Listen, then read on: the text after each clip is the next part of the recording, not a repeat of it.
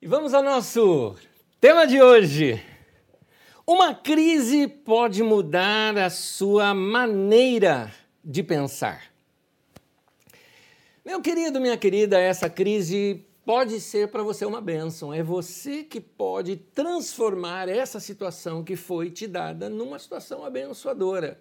Sim, é, eu entendo que muitos de nós passamos por momentos difíceis. Eu lamento por todos aqueles que sofreram com as doenças, gente que sofreu com morte de gente próxima. Mas depois que tudo isso passar, a pergunta que fica é: aprendemos a lição? Será que nós mudamos ou aproveitamos esse tempo para mudar? Porque, gente, a gente precisa reaprender a viver. As crises servem para isso. Algumas vezes as crises servem para encerrar um ciclo da nossa vida e começar um novo. Será que nós não vamos ficar patinando entre esses dois momentos da nossa vida? Nós precisamos reaprender a viver inclusive reaprender a ser família. Tem gente que está reaprendendo a ser família, redescobrindo os relacionamentos em casa. Inclusive, nós precisamos reaprender a ser igreja. O consumismo, o excesso de trabalho, até o próprio capitalismo selvagem, que você tem que ganhar, trabalhar e você parece que vive para o trabalho que faz você cair naquele ciclo vicioso, como por exemplo, perguntar para alguém: "Meu, por que que você trabalha tanto?" Aí a pessoa fala: "Porque eu preciso de dinheiro." E aí você fala: "Mas para que que você precisa de dinheiro?" Bom, para poder pagar o aluguel, para ter uma casa onde dormir, para ter comida, para comer. Tá, e para que, que você tem uma casa para dormir e comida para comer? Ah, para poder descansar e alimentar bem, para poder trabalhar. Então você fica entrando nesse ciclo vicioso, parece que você só vive para isso.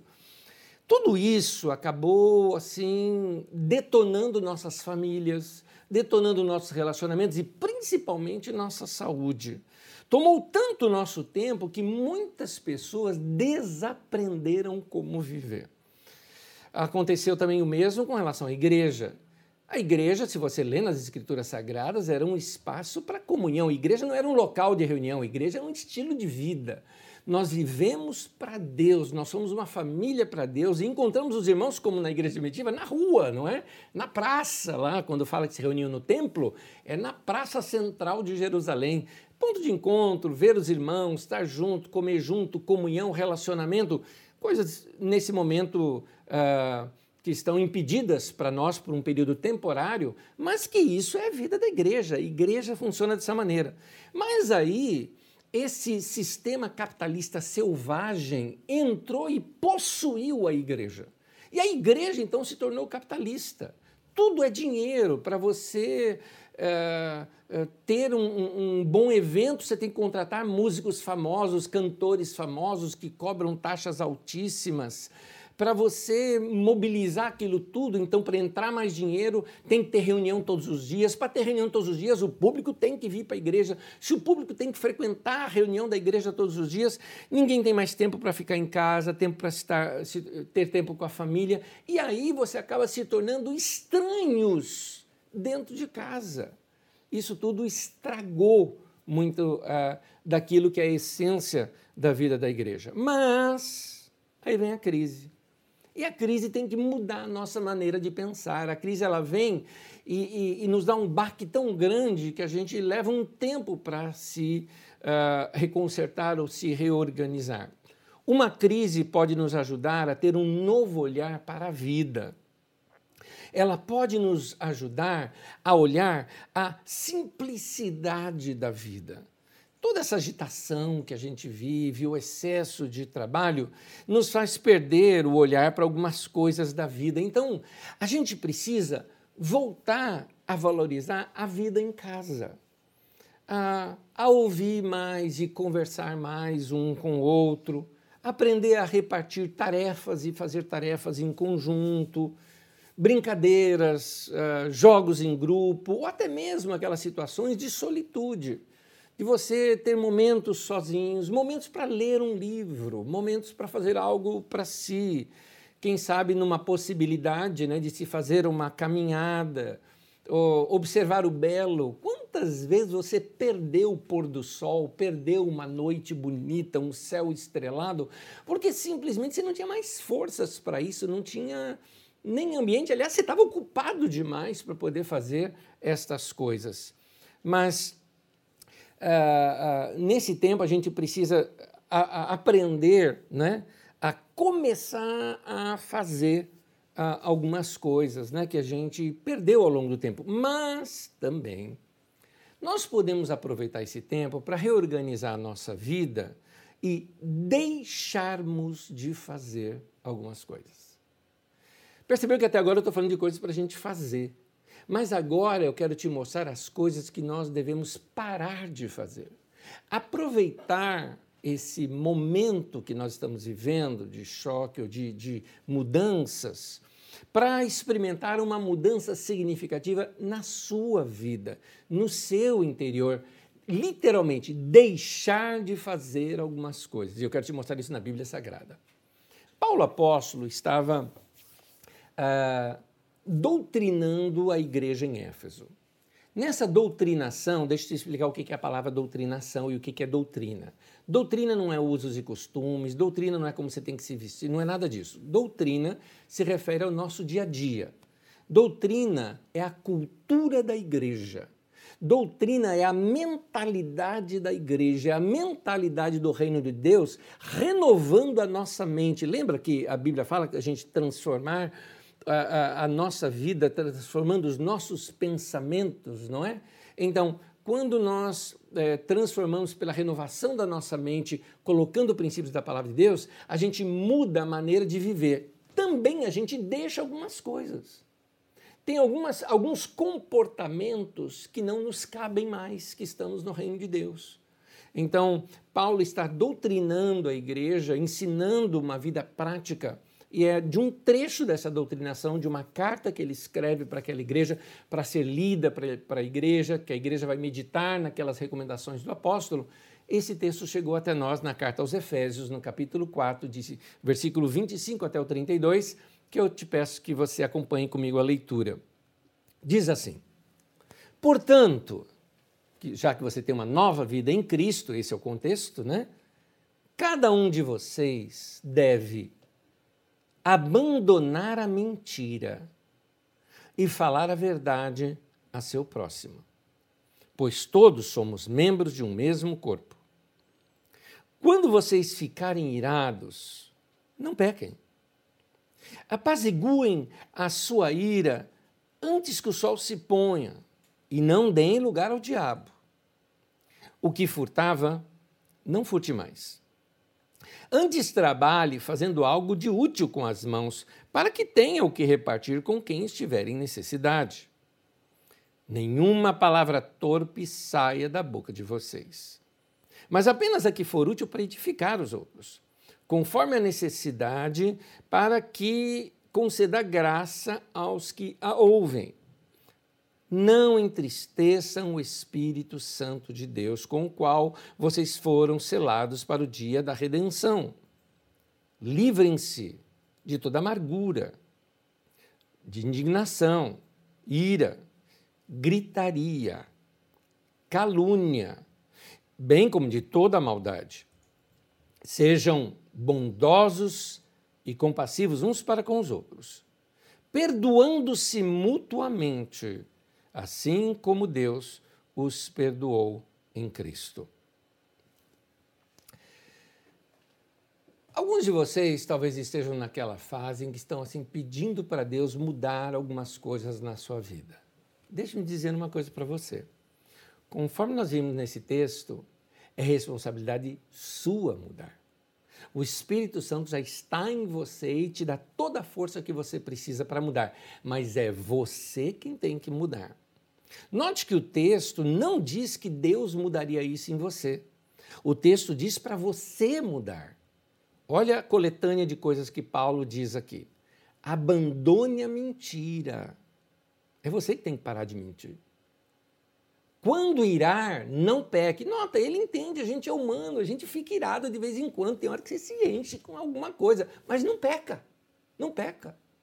Se não está legal, pede licença para os outros, fala, me isola, me dá um tempo, eu, deixa eu botar minha vida em ordem, que eu não sou uma boa companhia hoje, né? Senão eu vou machucar você. Ou seja, eu estou irado, mas não vou pecar. Não vou pecar, porque pecado o que é pecado? Pecado é quando você erra o alvo, errou o caminho. Que caminho é esse? O alvo desse caminho é o amor a Deus e o amor ao próximo. Então, qualquer coisa que ofenda a Deus ou que ofenda o meu próximo é pecado. Então, eu não quero pecar. Não quero pecar. Eu estou irado, mas está dentro de mim, está só comigo isso aqui. Mas já passa. Então, o texto fala. Olha o que o texto fala também. O que roubava, pare de roubar. Eu nunca fui ladrão. Olha, eu acho que hoje em dia os roubos são mais de colarinho branco, né? como se diz por aí. O roubo está uh, no seu negócio, o roubo está na maneira como você faz algumas coisas para bular sistemas.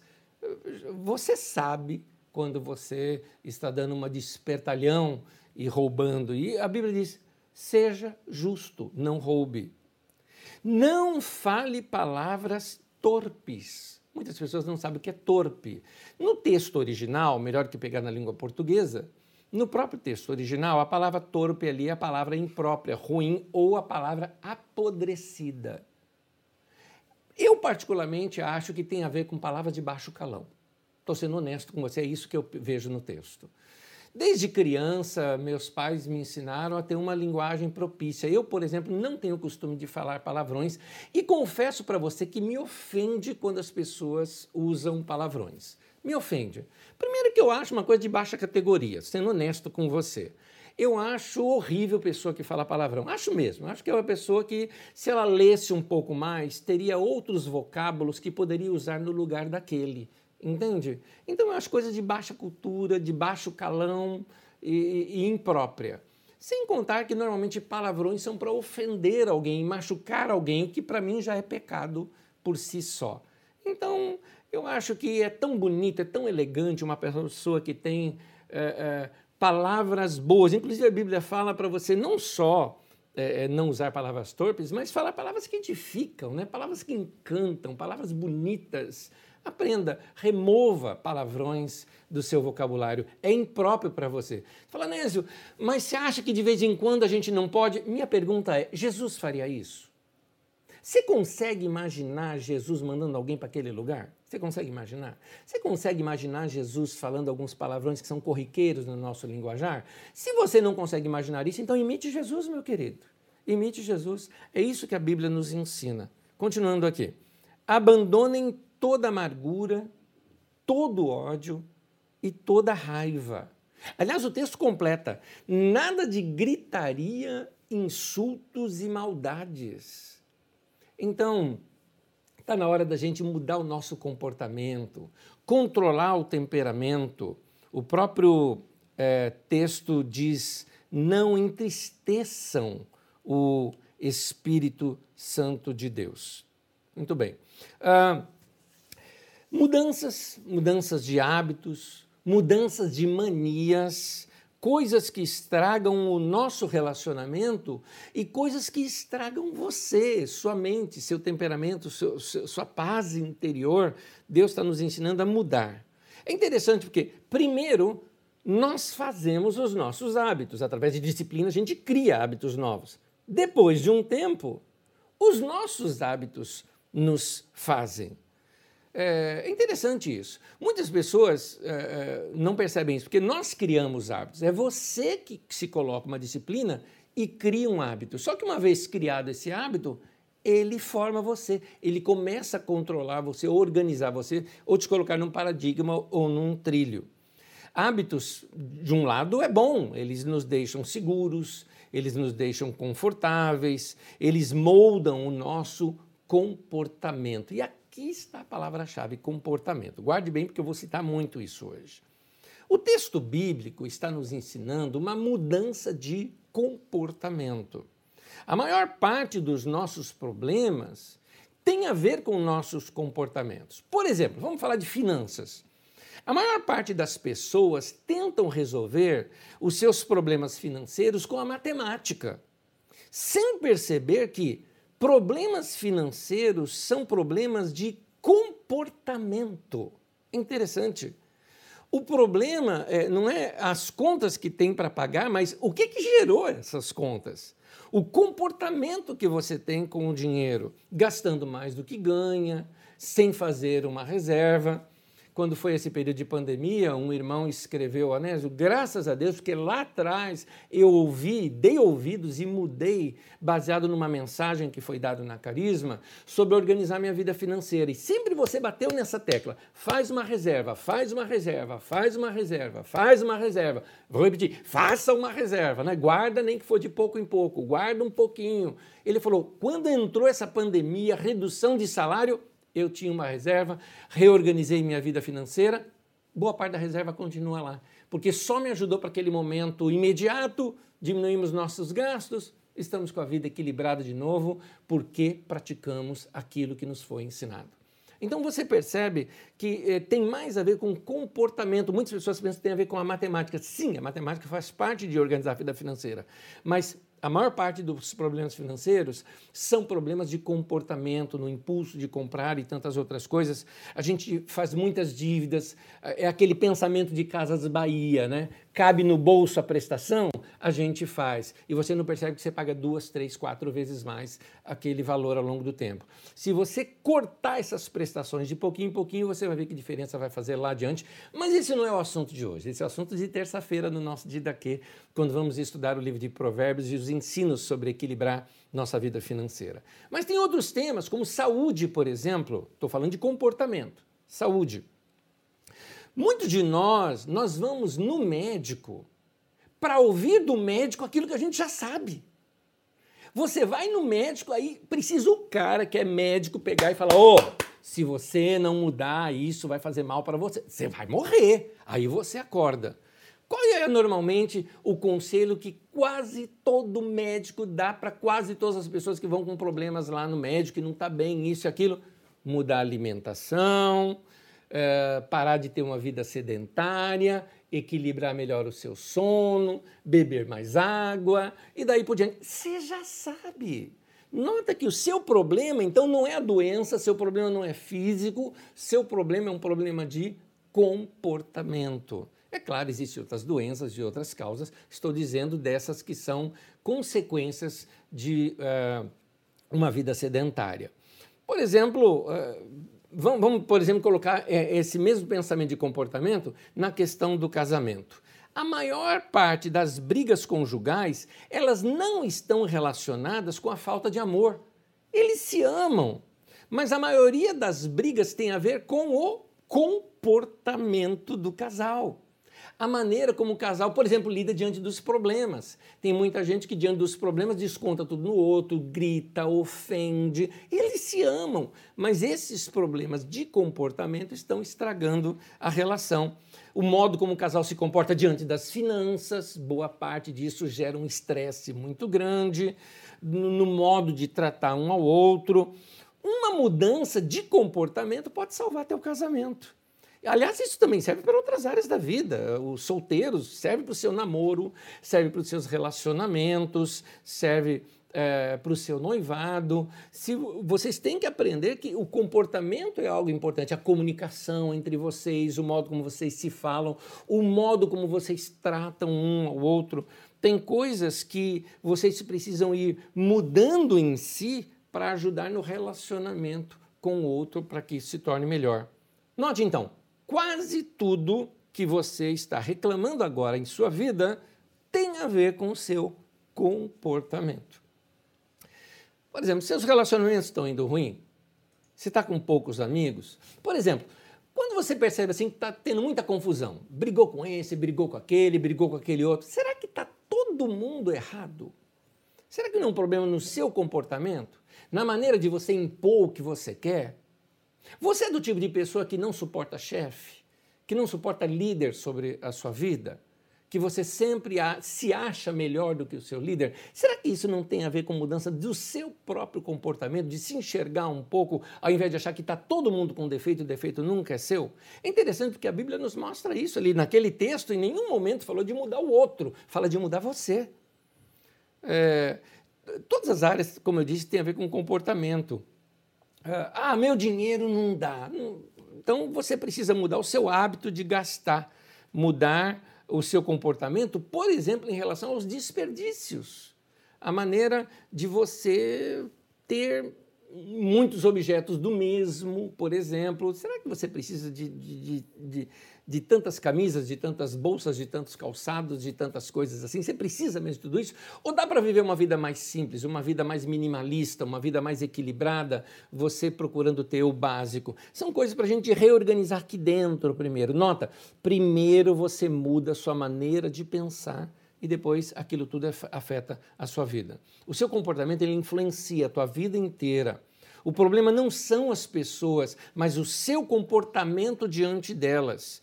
É você, alguém falar, ah, mas a pessoa está me ferindo, tá? Mas é, é você quem dá o poder para aquela pessoa continuar te ferindo. Como assim? Bom, se ela te fala um monte e você simplesmente pega e deixa para lá, aquilo não te afeta, mas você fica remoendo, remoendo, remoendo, você está dando poder para aquela pessoa para machucar você. É você quem permitiu, ou talvez até permita, que aquela pessoa é, seja mais invasiva, que ela meta o bico na sua vida. Talvez você precisa mudar é aqui, a sua maneira de se comportar diante das pessoas. Aprender a colocar os seus limites, aprender a se organizar.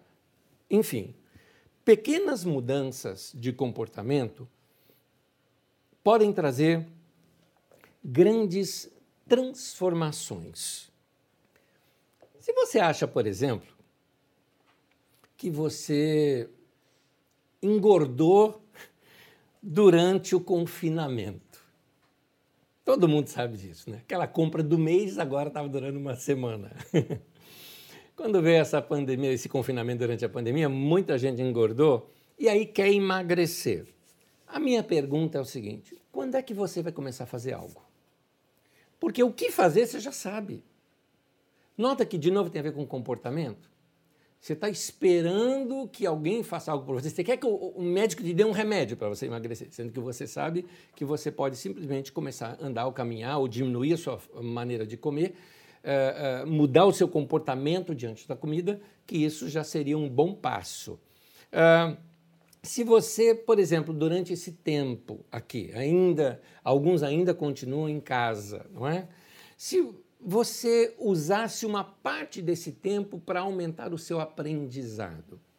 Nós já estamos aí, quanto tempo nós estamos de, de, de, de confinamento? Acho que nós começamos em março, né? Não é? Em março que nós começamos? Então, abril, maio, junho, julho, já vamos para agosto. Nós estamos em quatro meses e pouco, né? e meio já, quase cinco meses praticamente. A minha pergunta é: você fez algum curso? Você estudou alguma coisa? Você melhorou alguma área no seu conhecimento? Separou um tempo para crescer, para ampliar sua mente?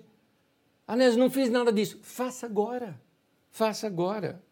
Uma pequena mudança que você faz vai fazer uma grande diferença na sua mente, nas coisas que você pratica é, uma pequena mudança que você faz, até nos seus relacionamentos, as pessoas vão notar essa mudança em você. Nota, pensando dessa maneira que eu estou dizendo, a gente pode mudar tudo que a gente quiser, no que se referia à nossa vida. Além do mais, quando nós mudamos, nós também provocamos mudança em todo o nosso redor, porque a gente fica emitindo sinais. Todo mundo emite sinais, não é? A gente emite sinais o tempo todo. Se você está bem consigo, você também emite sinais de o que é estar bem e tudo mais. E talvez você até inspire pessoas do seu lado a mudarem também, simplesmente porque você mudou. Efésios capítulo 4, o 25, 28 e 29, apenas trechos, né? Usando aqui a nova tradução na linguagem de hoje, do texto que nós lemos. Olha só. Aquele que roubava, olha aí, não roube mais. Aquele que mentia, não faça mais isso. Não digam palavras que fazem mal aos outros.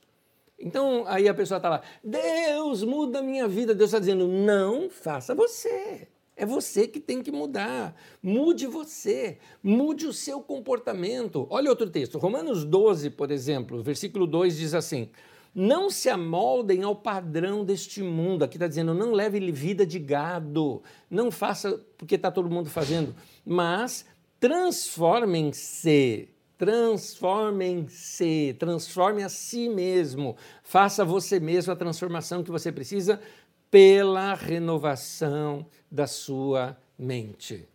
Coisa linda, a palavra de Deus está nos ensinando a nós evoluirmos.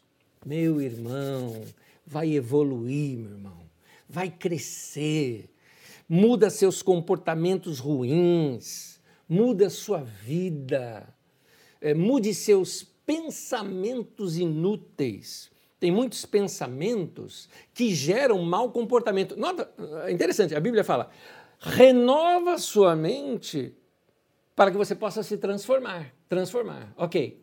Óbvio, se você renova com coisa boa, se transforma em coisa boa. Agora, se você enche a tua mente de coisa ruim, você vai exalar essas coisas ruins. Maus hábitos, maus comportamentos, você precisa mudar isso aqui.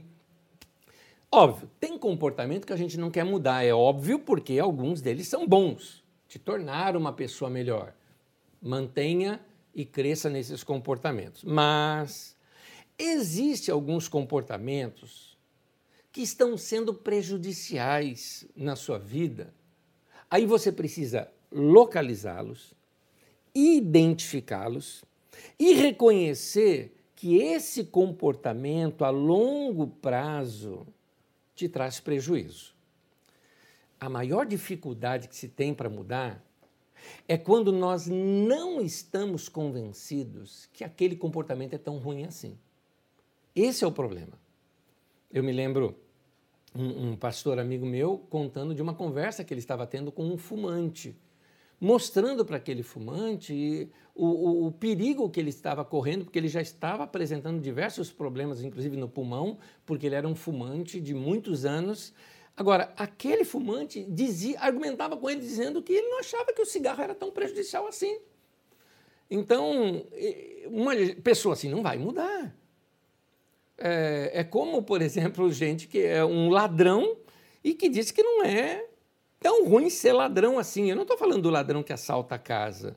Eu estou falando daquele que faz negociações espúrias com a prefeitura, com órgãos públicos. Ele fala que é negócio tal. Ele é ladrão. Ele é ladrão, mas ele não acha que é. Então, uma pessoa que não vê dessa maneira, ela não pensa em mudar. Nós só mudamos contra aquilo que a gente fica indignado.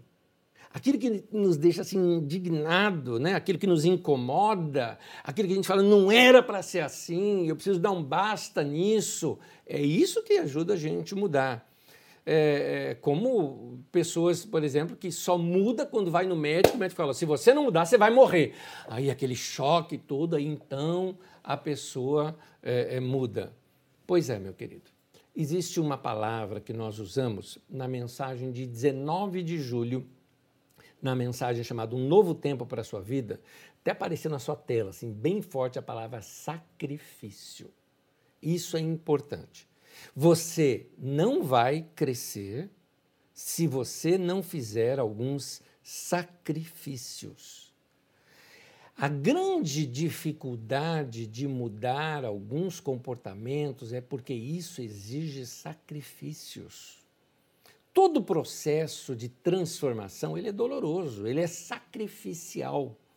E isso implica cortar fora algumas coisas. Sabe aquela Sabe aquela expressão, de aquele exemplo que Jesus dá? Ele falou: olha, se a tua mão direita te fizer pecar, corta e arranca fora, porque é melhor que você entre maneta no céu, né, do que seja todo o teu corpo lançado no inferno. Lembra? Jesus é dramático naquela expressão. Entenda, Jesus não está ensinando mutilação do corpo. Não é isso que ele está ensinando. O que ele está ensinando é que se você quiser mudar, você vai precisar sacrificar algumas coisas na sua vida. Senão você não vai experimentar o melhor de Deus, vai viver um inferno. É isso que o texto está mostrando, né? Na verdade, ali a palavra inferno significa você ser desqualificado, né? Porque está falando ali do, do, do lixão. Você vai para o lixão, você não presta. Então, você precisa rever essas questões na sua vida. A pessoa que não consegue sacrificar algo, olha só, a pessoa que não consegue sacrificar, ela está dizendo que ela não pertence a si mesma. Ela é escrava e ela pertence àquilo do qual ela não está disposta a abrir mão ela está tão presa naquilo que ela não consegue se livrar daquilo. Guarde isso, a transformação começa quando você se propõe a mudar. Se você é, não se propõe a mudar, ao contrário, você acha que é, é, os outros têm que mudar e não você, esquece, não vai funcionar para você.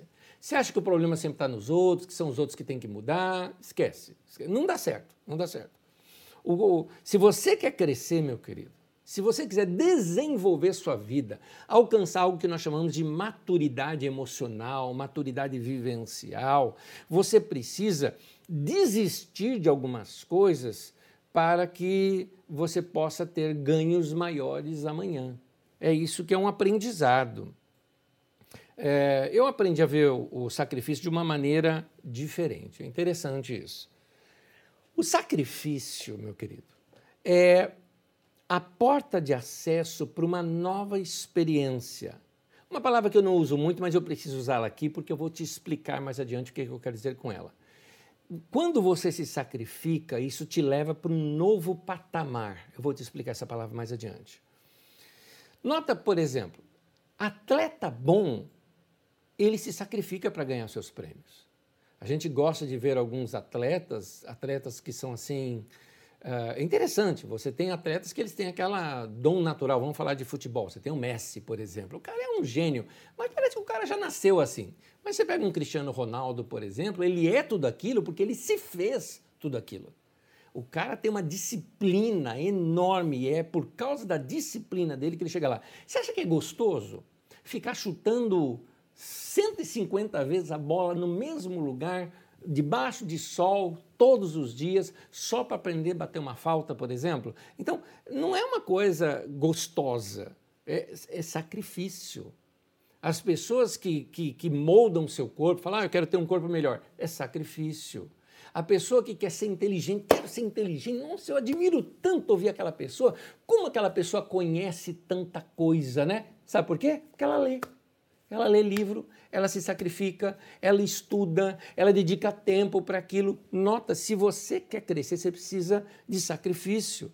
Uh, cientista para alcançar cura, esses projetos que a gente vê hoje, é, é, é essa, estamos numa época da história que nunca tão rapidamente foram encontradas vacinas como nós estamos começando a encontrar como humanidade. Agora, tem gente varando noite de estudo, na verdade, que já varou noite de estudo lá atrás que já estudou, fez faculdade, fez prova, varou noite, passou mal, não é? Só para dilatar a mente para poder chegar onde chegaram. Meu querido, estudar não é fácil. Você começa a estudar, começa a ler, teu corpo quer fazer outra coisa, sua mente voa para o outro lado, as engrenagens parecem que estão sem óleo lá dentro, aquela coisa toda arranhando lá dentro é sacrifício, é disciplina. Através disso é que você consegue alcançar alguma coisa. E eu te pergunto, pelo que você está se sacrificando? Meu querido, é isso. Quer ter família boa? Exige sacrifício. Quer ter vida financeira equilibrada? Tem que ter sacrifício. Você quer ter uma vida saudável? Tem que ter sacrifício. Você quer ser inteligente? Tem que ter sacrifício. Quer tua vida ser usada para impactar pessoas? tem que ter sacrifício. Não dá para. Você vê algumas pessoas que tocam bem e tudo mais. Você acha que ele aprendeu a tocar aquela hora que ele está gravando? Sacrifício, estudou, foi lá, treinou, aprendeu. A renúncia passa a ser, então, o único meio de evolução. Você deixa de fazer algumas coisas para se entrar em outras. Se você lembra de Jesus falando, corta, corta aquilo que está te levando para outro caminho, não deixa aquilo te dominar.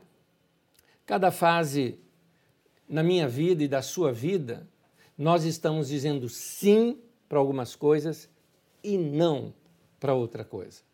Aliás, tempos atrás eu ensinei sobre ciclos da vida, não é? Os ciclos da vida são assim: a gente tem que entender quando um ciclo acabou e vai começar outro. Então, em cada momento da vida da gente, a gente está dizendo não para alguma coisa aqui e sim para outra para poder virar, ou sim para uma, não para outra, para poder virar esse novo momento da vida da gente. É isso que eu quero te falar, porque é uma palavra que eu não costumo usar muito, sobre um novo patamar. Para isso, deixa eu te mostrar um texto bíblico. Gênesis 28, versículo 10 ao 12, o texto diz assim: Jacó partiu de Berseba e foi para Arã. Chegando a de determinado lugar, parou para pernoitar, porque o sol já havia posto. Tomando uma das pedras ali, dali, usou-a como travesseiro e deitou-se. E teve um sonho, no qual viu uma escada apoiada na terra. Seu topo alcançava os céus, e os anjos de Deus subiam e desciam por ela. Note que anteriormente, eu até sublinhei ali, teve um sonho no qual viu uma escada apoiada na terra. Eu estava meditando nessa visão de Jacó. Ele não viu uma rampa, ele viu uma escada. A rampa, uh, ela, uh, ela faz você mudar de nível, você sai de um nível inferior para um nível aqui superior, sem mudanças bruscas. Já a escada, não. A cada momento está se fazendo uma mudança brusca. A mudança de nível numa escada é muito perceptível. A escada ela tem duas partes. Quando você vê um degrau, aquela parte do degrau é, no vertical é chamada de espelho. Aquela parte é, horizontal do degrau é chamada de patamar. Foi isso que eu usei essa palavra lá atrás. A, a escada, então, ela é uma sucessão de espelho e patamar. A escada, o que nos leva para um novo nível, é uma sucessão de crise e patamar. De crise e uma nova estabilidade. Quando você descobre algo novo, você tem a crise. É, talvez porque você não se encaixa mais naquilo que você era antes. Se aprendeu algo novo, tua mente dilatou, você entra em crise. E o momento de crise é o momento de desequilíbrio. Quando você vai subir uma escada, você põe um pé e depois você leva o outro. Então, esse período de um pé para o outro é um período de desequilíbrio. A crise nos desequilibra para que a gente se firme no novo patamar. Assim é quando a gente descobre algo novo. Quando a gente descobre algo novo, aquilo nos tira o chão, não é? Nos desequilibra. Eu vejo isso nas aulas de terça-feira. Muitas pessoas, quando aprendem algo novo ali das Escrituras Sagradas, eles perdem o chão. Eles falam: Meu Deus do céu, eu sempre pensei dessa maneira. Mas, na verdade, eles sabem que agora ampliou o universo. Tem uma frase de Albert Einstein que eu amo, eh, eu gosto demais dessa frase, diz assim: a mente que se abre a uma nova ideia jamais voltará a seu tamanho original. É isso. É, você se abriu para algo novo, você não consegue mais pensar da maneira antiga. É, numa crise, né, numa subida de degrau, quando você enfrenta aquele momento do espelho ali da escada, né, nota, você faz mais esforço, não é? você se cansa, você desequilibra para poder equilibrar. A crise é uma ocasião de crescimento ou não. Já viu degrau alto, por exemplo, que às vezes não é um degrau, um murinho, alguma coisa que você não consegue subir. Quando você não consegue subir, você volta para o momento eh, anterior. Então, crescimento é quando você consegue ultrapassar isso. Estagnação é quando você não consegue passar pela crise. Se você passa pela crise, ela te conduz a um crescimento. Ela te conduz a novos equilíbrios na sua vida. Você fica mais treinado para a próxima decisão da sua vida. Então, aprenda a crise, como eu comecei falando, a crise, foi a primeira frase minha hoje, a crise pode ser uma bênção para você. Nós precisamos compreender a crise discernir o momento em que nós estamos. E esse é o ensino que está lá em Eclesiastes no capítulo 3. Lá em Eclesiastes 3, ali É, ali não é um, um texto para dizer de, de, predestinação, de que tudo já está determinado na nossa vida. Você está lendo errado o texto. Eclesiastes não pensa assim. Aliás, Eclesiastes está falando que a vida, o tempo e o acaso acontece com todo mundo. O que Eclesiastes está falando é que você não consegue ter tanto controle da vida assim como você pensa que tem, porque a vida é cheia de crises. Por isso que é, nós precisamos perceber cada tempo, cada momento. Que tempo é esse? Porque ali fala um monte de tempo e é interessante que ele mostra tempos opostos, né? Ele mostra ali situações opostas da vida. Cada ciclo da nossa vida produz algo novo. Essa é a lógica de Eclesiastes. Cada tempo cumpre ali o seu papel. E a vida é formada de muitos deles, alguns até antagônicos. Né? Ali no texto mostra uh, esse conflito de situações diferentes que ocorrem. E é isso que é esse desequilíbrio que a crise nos causa que vai nos trazer para um novo patamar na vida, para um novo equilíbrio, para um novo momento, para lugares mais altos na vida da gente. Já em Eclesiastes 7, pega esse pensamento e amplia esse pensamento. Eclesiastes 7, do 24 e 25, diz assim: a realidade está bem distante e é muito profunda. Quem pode descobri-la?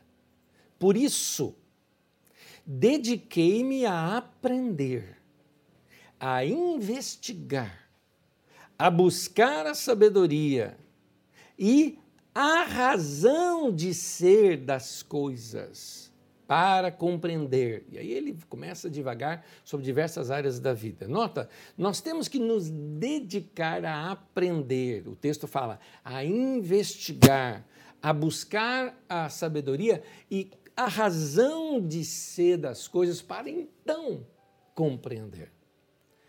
Tem gente que acha que não tem nada para se aprender na crise. Paciência, respeite seu pensamento. Eu já quero te falar que a crise pode ser uma benção e mudar nossa maneira de pensar.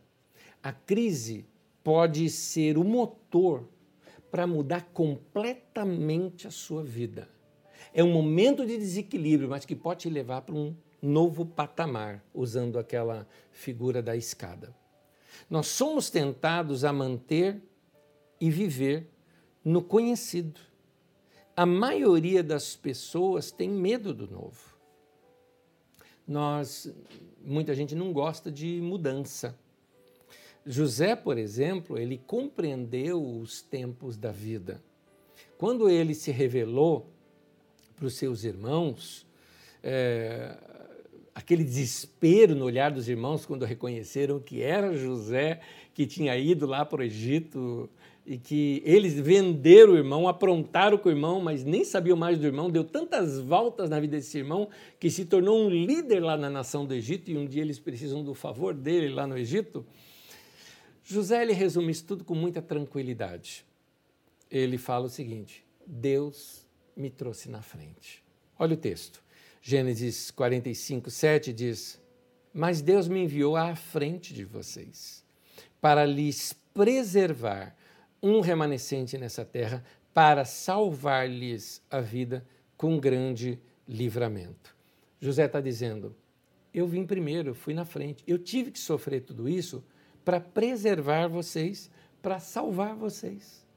Então, o meu sofrimento na verdade, está ajudando a gente ser pessoas novas. José foi à frente, ganhou experiência e agora ele pode ensinar o caminho. Meu irmão, minha irmã, você que sofreu alguma coisa nessa crise ou está sofrendo, saiba que você está ganhando experiência e pode ser tremendamente usado por Deus para consolar outros que estão vindo aí atrás.